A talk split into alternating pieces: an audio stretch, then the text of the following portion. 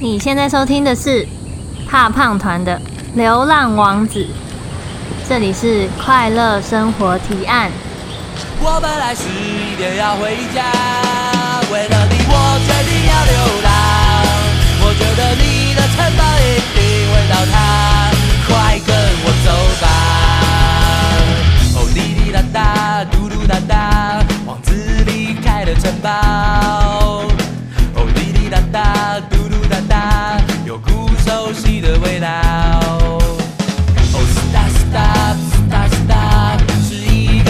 的城堡。叮咚叮咚，有没有人在家？有个公主在阳台上。我用望远镜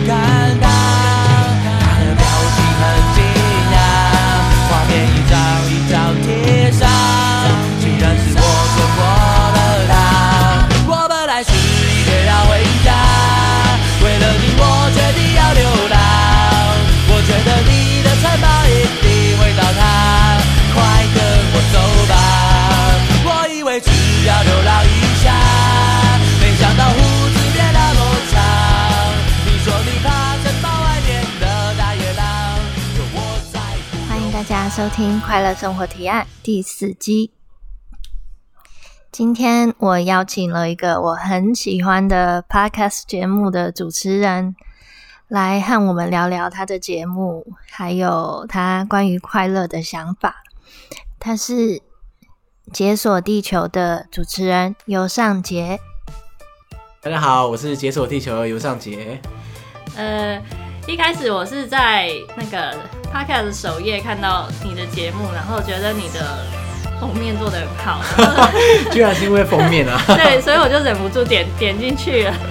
然后里面发现有介绍的都是就是一般人不会最优先考虑想想要去探索的地方，但是有有一两个是很也很吸引我的，就是西藏啊，还有阳光这些这些地方的深入的呃探讨，所以我今天想要再多了解一下这个节目背后的起始的缘由，是为什么想做这个节目？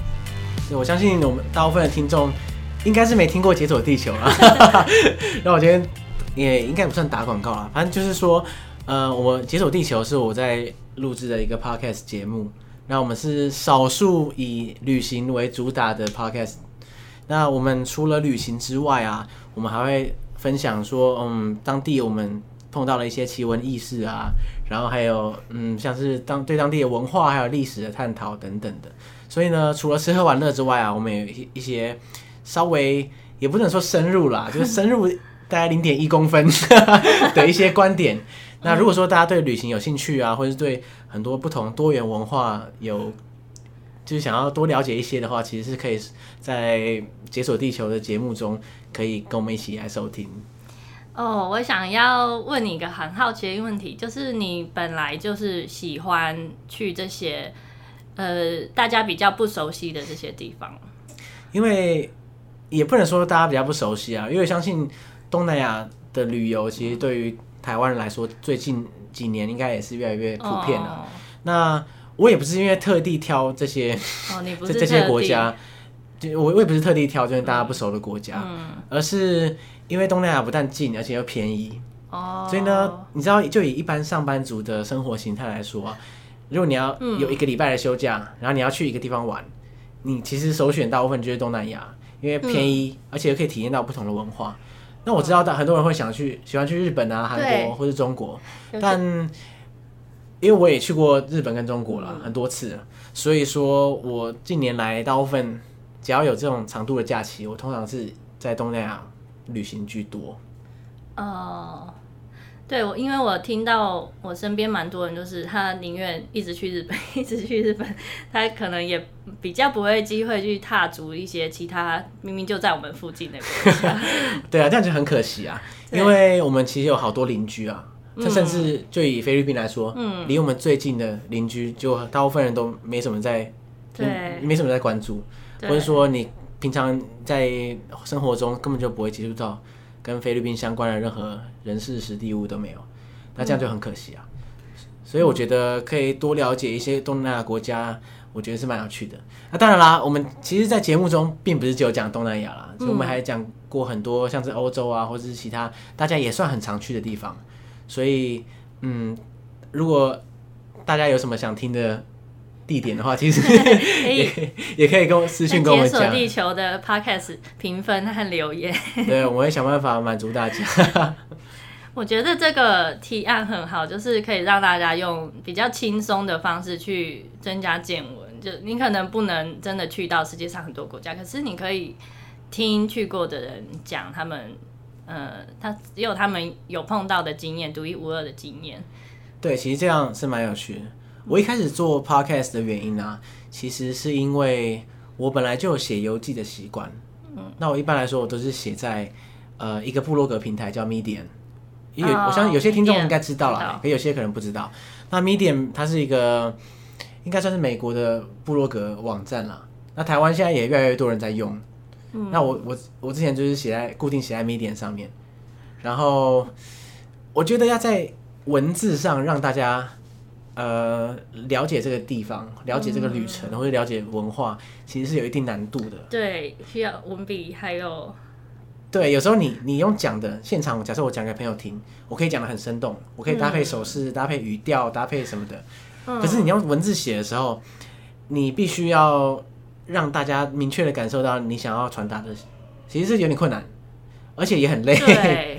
就像你写你写一篇文章，你写个一两千字，其实就算是蛮累人的。但是一两千字你用讲的，大概五分钟就讲完，可能不到五分钟。所以我觉得用 podcast 来描述过去的旅程，其实对我来说是相对于省时间，而且又是比较轻松的方式。嗯，而且我觉得你们的内容设计的很好，因为像我常常会碰到同事旅游回来，朋友旅游回来跟我说有多好玩，多好玩，但是但是没有办法让我真的很真的也很想去，因为我没有办法想象，我没有感觉，所以我不会因此就觉得很好玩。但是我我听到别听到这个解锁地球的节目，我觉得还蛮有趣的，我会想要继续听下去。然后我我也知道了很多我本来不知道的东西。那你觉得关键的差别是什么？关键就是，嗯，我也不知道，就是有趣吧。然后你们也会带到一些文化的东西，就不只是吃喝很好玩，风景很美。因为风景很美这个四个字已经。已经广泛到你已经对这个字无感了，特别是在 podcast 里面更难。对，因为假设我在 podcast 里面跟大家说：“哦，西贡圣母院好美哦，好棒哦。”这样我没有画面。对，就大家听到可能觉得：“哦，是哦，真棒。” 所以，所以一直讲风景或是吃喝，其实真的很难。对，那势必要穿插一些比较人文相关的东西。对，就大家可以你知道，就是接受到用听的就可以了解到的东西。因为其实像我们。实际上去旅旅游也是会想要碰到一些人文多一点的东西，而不是走马看花的行程。所以我可以不用去那个国家，也可以知道人文的东西，我就觉得这也蛮棒的。对啊，而且对我来说，用 podcast 还有个好处啊，就是因为我对吃喝比较没有兴趣，因为因为我我品味比较低，我吃东西都哎，大家说这个美食或者这个是吞这样子，我觉得吃起来。都还差不多，这样，夸张。所以说我在，因为有些人我知道想要描述一些美食的时候，用 podcast 就会很困难。对。可是因为幸好我就很少在描述这个东西，所以还得到一些先天优势。嗯，对，这是一点。像我在看那个像时尚玩家那种美食频道啊，我会看他们描述很好吃，但也是久了会会觉得有一个极限，所以你真的需要有一些比较。深入的东西，嗯，可是时尚玩家应该已经算不错了，他的画面给你看。你想象一下，时尚玩家然后你用听的，应该会很无聊。我们没有攻击时尚玩家。对对对。那还有就是，我也好奇，你开始做这个节目以后，你有也有收到一些回馈了，也有评论。对。然后也是蛮红的，因为我才会在首页看到你的。真的在首页吗？我是有点怀疑了。没关系。我想问，呃。你虽然虽然这段时间不长，大概一个多月吧，那就是这个节目，你做这个节目认识了很多人，访谈很多人，那对你的想法或改变是什么？嗯，我觉得最明显的差别是，我会我为为了录这个节目啊，我会在心中反复的想，说我当初在那边的感受，然后还有我会但也会查一些资料嘛。嗯。其实我觉得对我来说，我是一个需要反刍才能建立一个比较有系统性的想法的人。哦。就是说，像我每次我在旅行的时候啊，如果我看到一个很酷的东西，不管是人或是事或是物，嗯。我都会很想跟旁边人讲，或是我甚至会有时候会打电话跟我朋友讲，真的、说：“哦，哎、我今天这边看到一个超屌什么东西这样子。”嗯那其实这个一方面在讲的时候是分享，嗯可是同时啊，你为了把它讲出来，你会反复的想说我要怎么样表达，让他懂我的感觉。哦可是，在那个过程中，我的感觉就变得更鲜明，就我更知道要，哦，你知道吗？就是那个想法的建立的过程。如果你不讲出来的话，你当下觉得很酷，可是你你完全没有对别人讲，然后你可能过一阵子你就忘记了。嗯可是你你尝试过，你跟别人描述这个东西的时候啊，他就会一次一次，就是你知道反复的烙印在你的心里这样子。嗯我觉得这个过程是我非常享受的。哦，嗯我觉得这个很棒哎，因为我之前有去参加那个科创讲堂，就是科学杂志办的讲座，它其中有提到关于记忆的东西。他说，记忆是一个不可靠的，然后它是一个 连续的、不断重新建构的过程。所以我觉得你在跟朋友描述一个事情，或是你反复练习要怎么贴切的描述这件事，就是你一直在重新建构对这件事的更细微、更鲜明的记忆，所以你也会从中获益，然后也会让大家分享。知道就是更多很棒的东西，对，我觉得它这个对我来说的用处就是这样，就像你背单字，你你看那个单字，你看下去，你可能你从来没有开口讲过，你嗯很快就忘记。对。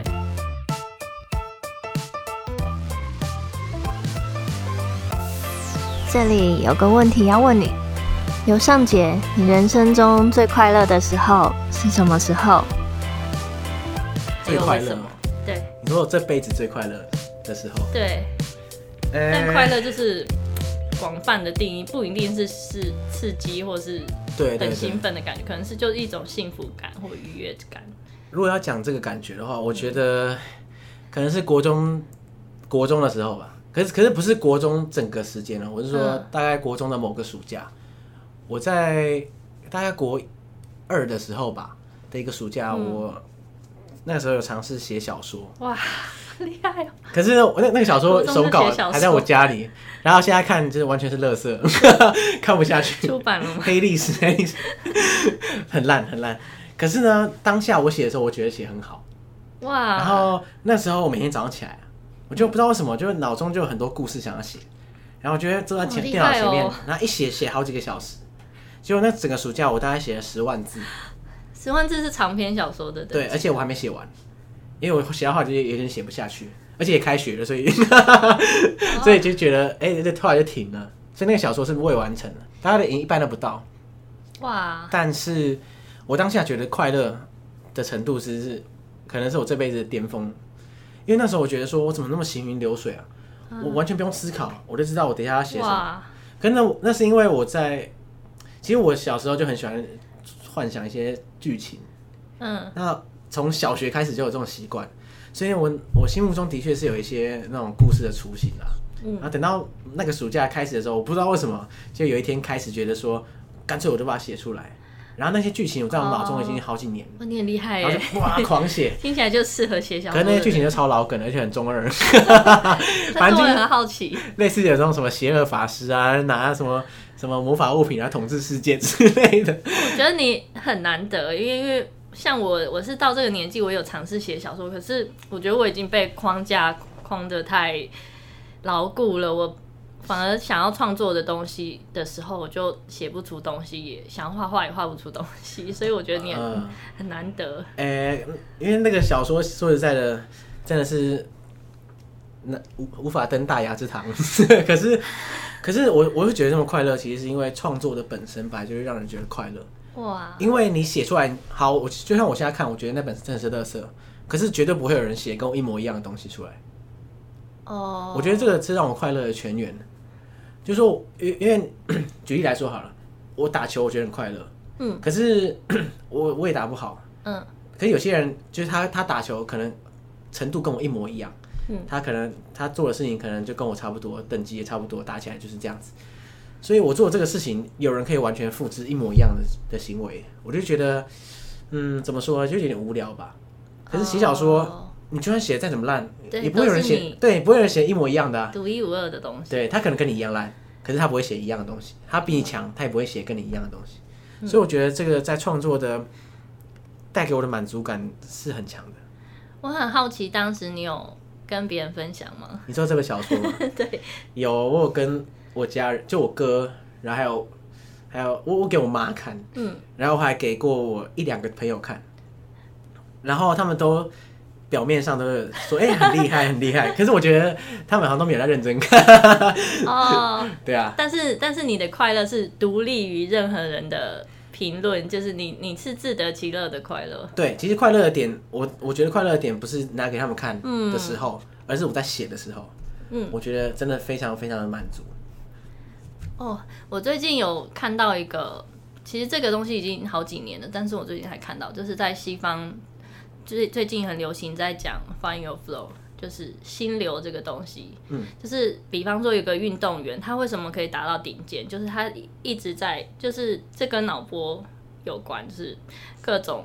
波长的同时运作，那那它是重点是它的关键就是你要找到一个你可以自得其乐，想要做的事，就是不会因为你有没有拿到什么回馈，或是别人欣赏你，呃才让你快乐。你可以自得其乐，然后一直专注在，而且你要挑战自己，挑战稍微比你现在的程度再高一点点程度，然后一直专精的挑战它，然后自自得其乐，这样就会是在一个 flow 的状态，然后那也是。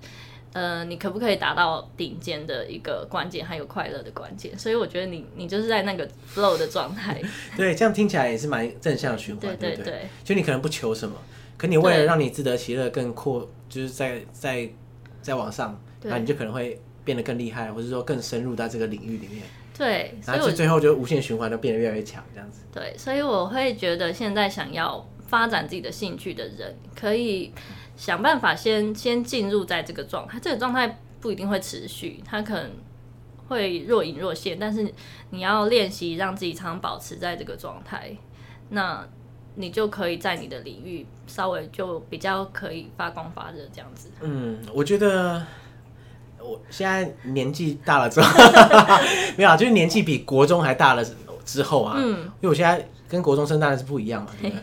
国中我觉得我的确可以体会那个全然的的投入，然后觉得很快乐，嗯不求什么东西，嗯因为我也不觉得说我写那个小说，然后可以拿来出版大红大紫，哦然后怎样怎样，我没有这个想法。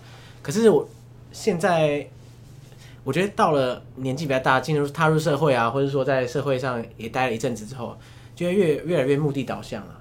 就有时候你你就会急着说啊，我这样写到底会不会有人想看呢、还是说或是会想市场要的什么，我写什么？对大家到底喜欢看什么？就就很很在意这种事情。对对对对对。那这种事情，你心里这种想法越来越多，你就你很难回到那个纯然的快乐。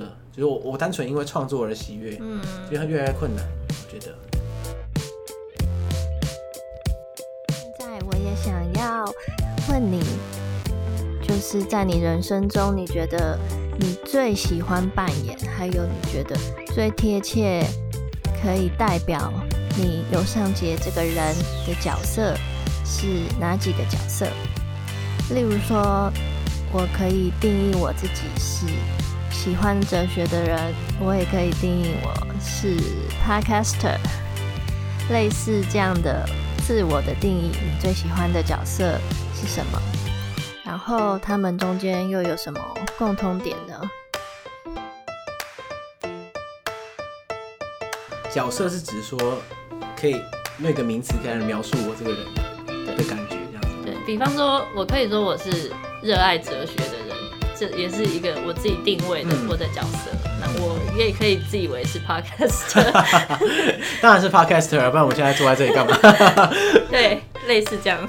如果要这样讲的话，我觉得我是一个热爱体验的人。嗯，这也是为什么我喜欢我喜欢到不同国家去旅行。那体验其实体验文化是一种嘛，那体验各种不同的事情也也是，嗯我觉得是一个帮助你了解这个世界更多的一个方式啦。嗯，那举例来说，我觉得录 podcast 是一个很棒的体验。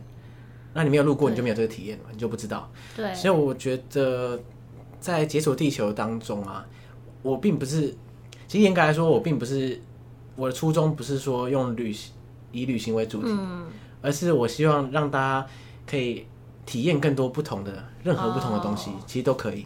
啊，当然，因为旅行是一个最简单的，对你只要买了机票去那边，就差不多就有一些新的体验。对，所以对大家来说，其实是算是简单的一个方式。所以我觉得作为一个体验者啊，嗯我觉得我是非常热衷在在尝试不同的事情啊。哦，对，所以说我可以说你是很喜欢体验的这件事。体验的定义，我给它定义大概就是我跟世界的互互动对，对我造成的影响。所以呃，放在各个面向，就是你你喜欢任何跟体验比较有关的活动，就是 podcast，就是你会邀请大家跟你一起体验，因为你喜欢分享，对对对你也喜欢去旅游。哎、这样我好像有点本末倒置。照理讲，这应该是我的结论，就我喜欢体验，嗯然后所以我才会喜欢去当背包客去旅行，然后对会想要录 podcast，然后会想要写小说等等。对，对，其实我觉得刚刚那几个，像背包客或是 podcaster，嗯，或是我也喜欢文字创作，那这些都算是，我觉得用这个来描述我，嗯我是觉得是 OK。哦，那这些核心，核心就是体体验哇，很棒哎！我那们还有还有还有一种啦还有一种啦，就是说我也喜欢分享。嗯那分享的原因是因为我们刚刚有讲嘛，因为透过分享，我觉得我更能，嗯，你知道结构化我自己的想法。，除了这个之外，我也喜欢别人给我回馈，嗯。因为因因为常常有这种很神奇的事情，就是我跟别人描述一件事情，嗯，然后他回馈的东西又是我从来没想过的，哦，那我我很喜欢这样的情况。这样就刷新了你对。之之前的体验。对，然后他又可以把他，因为我听到他的想法之后，嗯我就觉得哇，可以融入到我原来的这个想法之中，我就嗯。觉得更有趣。因为我原来想的可能很单单一，就说啊，我看到什么什么什么，那我觉得他就是这样，很怎样怎样怎样。哇，然后对方可能就会觉得说，哎、那他是不是因为什么什么原因，所以怎样怎样怎样？那我可能从来没想过。然后你说哇，我好像又又又你知道吗？就得到更多启发。其实写文字，我觉得也是这样啊，因为我是很期待大家看到文字之后有做出了不同的回馈。嗯因为举例来说，假设以我在 Medium 上写文章，那同样是一篇文章，每个人看了有不同的想法，他们喜欢的段落也不一样。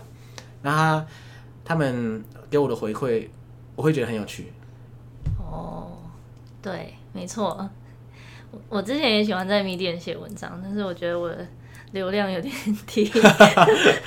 我觉得现在台湾用 Medium 的人也算是越来越多了，我觉得有。哦，但是我觉得 Medium 现在还是主流文章还是比较呃职涯型，就是比较工具工具型型。对，譬如说呃工程师的技术啊，或是、哦社群行销啊，嗯或是什么特定的一个特定的技能、特定的一个领域，嗯他们他们在、嗯、他们有特定的一些议题可以探讨。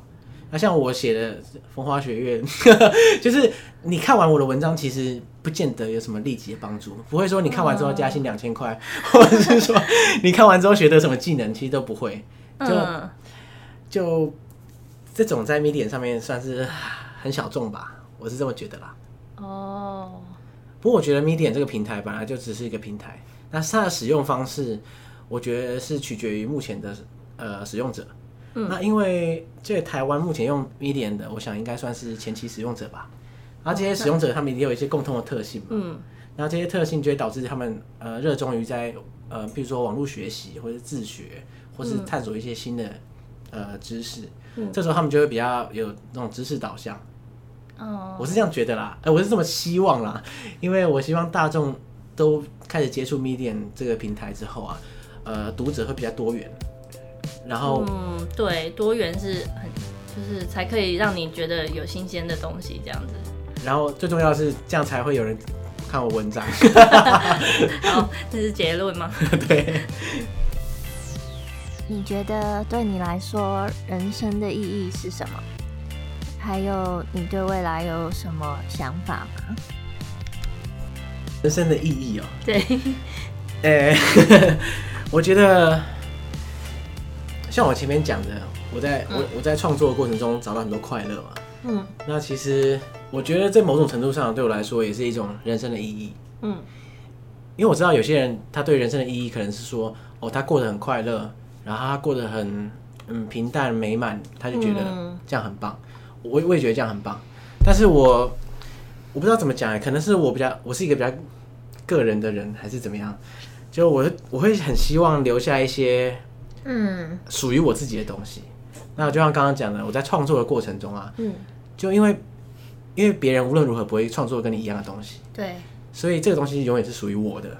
它对于我这个个体的形成，它的确对我来说是一个意义的、有意义的存在。对，就像假设我我现在做的工作很普通，那、而且现在我这个位置换一另外一个人做，应该也会一模一样。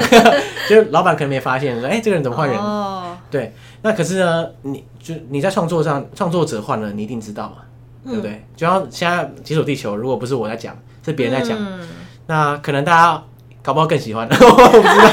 可是不管怎样，是一定是不一样的，嗯节目一定不一样。对，那或者说我文章换人写了，那也不一样，或者小说换人写也不一样。所以这样的话，我就会觉得，呃，我在这个世界上，我有找到我的，你知道，就是一个价值。对，对，就是说我不会说被人家随便取代的那种感觉。嗯那至于说未来的计划的话，因为我我是对未来比较没有计划的那种人。你是活在当下的人，说的好听是活在当下，那说的难听就是目光很短浅。因为我真的不太擅长规划未来，可是我很擅长规划过去，你知道吗？就是你你会这样吗？就是在那种半夜去，是什么意思？在半夜在睡觉的时候，就想就会想说，哦，那个时候如果我这样的话，哦我早就怎样怎样了，然后哦就巨细靡遗的规划说，哦，我以前如果那个时候这样，然后过一阵子就可以那样，然后之后我现在就怎样怎样怎样，这个我超会的。可是哦规划未来，我真的是有点不太行。不过我可以我可以确定的一点就是说啦，在未来我当然还是希望可以保持这种呃对于探索的热情啊，然后可以、可以去了解这个世界更多不同的面向，而且还可以持续创作。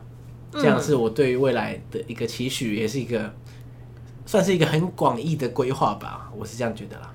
嗯，听起来就是你希望在你生命的周期里面，你可以呃尽你所能的跟世界互动，然后建构在你的脑海或心里建构出一个你自己的想法，然后再借由创作留下一些痕迹，这样子。对我我我算是这样的计划吧。那其实我也是很好的计划，其实我也是想要在写小说啦。那在在过程中，就这几年啊，我觉得可以，你可以赶出小说，我觉得这几年我有在想一些故事，这样。而且以你写小说的速度，应该很哎、快就可以上我已经回不去了。，我已经回不去国中的那个时候灵感喷发那种。啊，我现在对写都写超慢，可能要写不知道多久才写一页这样子。对，这也是我觉得现在现在大人有点可惜的地方，就是明明小时候我们都做的很好，对，但是很奇怪。长大怎么就不会了？因为我一直缅怀那个暑假，嗯那个暑假对我来说是一个不知道人生的巅峰的暑假，嗯，可是不知道什么，我永远都回不去。对那感觉，我为什么那个时候我我我脑中不用想，我手会自己打出小说。可是现在我会耗尽脑汁，我才打得出来几个字这样子，其实很奇怪。所以我觉得在旅行的过程中啊，或者是体验不同的东西的过程中，其实对我来说也算是一个创作的取材吧。就你体验更多，你才能写出更更多的不同的元素嘛。因为你你什么都没做过，你你当然写小说就很单一，因为你可能只想象得到那些东西。嗯，可是现在，我觉得在在体验到不同的东西之后，我觉得我在故事的规划的想法的确比以前再多元一点。哦，对，不过我还是没写出来啊，所以 所以也不知道是到底会不会有什么开花结果的一天。嗯，我觉得你很厉害，就是在你国中的时候，因为一般大家对创作的认知是你必须有有大量的资讯或知识的东西，你才可以创作出新激荡出新的东西。但是你在国中的时候就就已经有大量阅读的习惯，我是。有我有大量阅读的习惯了，所以哇，所以我那个小说就是长得很很像我阅读过的那些小说的综合体，很每个每个剧情都好像有那个别人的影子这样，我就觉得 可是我觉得你可以整合，也不是整合，就是收集各种你你喜欢的故事片段，整理出自己你自己的故事，就也是很厉害。然后我相信你现在已经比以前国至少比国中的你心中有更多更多很很宝贵的东西，然后。会，我也会很希望你可以 写出靠。创作，靠影响更多人，让他们看到更不一样的世界吧。我也这么希望，真的。嗯，好，到时候如果出版的话，送你一本，真的吗？真的。那我要有签名。好，好，那最后我想，呃，请你告诉呃我的听众，或是还还不知道《解锁地球》这个节目，或是想要了解你在你有没有粉钻，或是其他的联络方式，可以让他们更知道你和你的这个节目。好，呃，如果想要收听《解锁地球》的节目的话，我们在很多平台都有上架啦，譬如说 Apple Podcast、Spotify，嗯，还有最近出的一些比较新的 App，像做 Sound On，或是 First Story，、或是你直接从我的 Host 听啊，就是 SoundCloud，反正就这种各大平台上搜寻，直接打搜寻“解锁地球”，应该都可以找得到。然后另外的话，就是在 Medium 上面，我有、哦我有一个解锁地球的，在 Medium 上面叫做 Publication，、呃 publication，它就是一出版个类似一个对啊专栏。嗯那我这边会定期呃更新一些旅游的文章。那我们也有粉砖，嗯，脸书粉丝专业脸书脸书粉专跟 IG 都有，那都是一样啦，就是打“ 解锁地球”就找得到。好对，其实基本上只要在各个地方打“解锁地球”就可以找到我了。对，然后希望大家听了《解锁地球》的节目，可以去给他们评分。对，大家可以来那个 Apple Podcast 下面留言，然后评分。虽然他他们的评分已经比我多了，但是 我还是会帮 帮他行动呼吁一下。好，我非常期待大家跑来评分，可 不要评太烂了，评评太烂就不要来评。三三星以上。好，我们今天节目就到这里。那有什么问题也也可以帮我评分，还有评论。对，大家也不要忘记到快乐生活提案下面打新评分，然后你知道就订阅。对，没错，订阅。好，感谢大家我家，们下期节目见喽，拜拜。拜拜。本集节目的文字稿会放在 Medium 或是我的个人网站“投资理想的自己”。那我们下一期节目见喽，拜拜。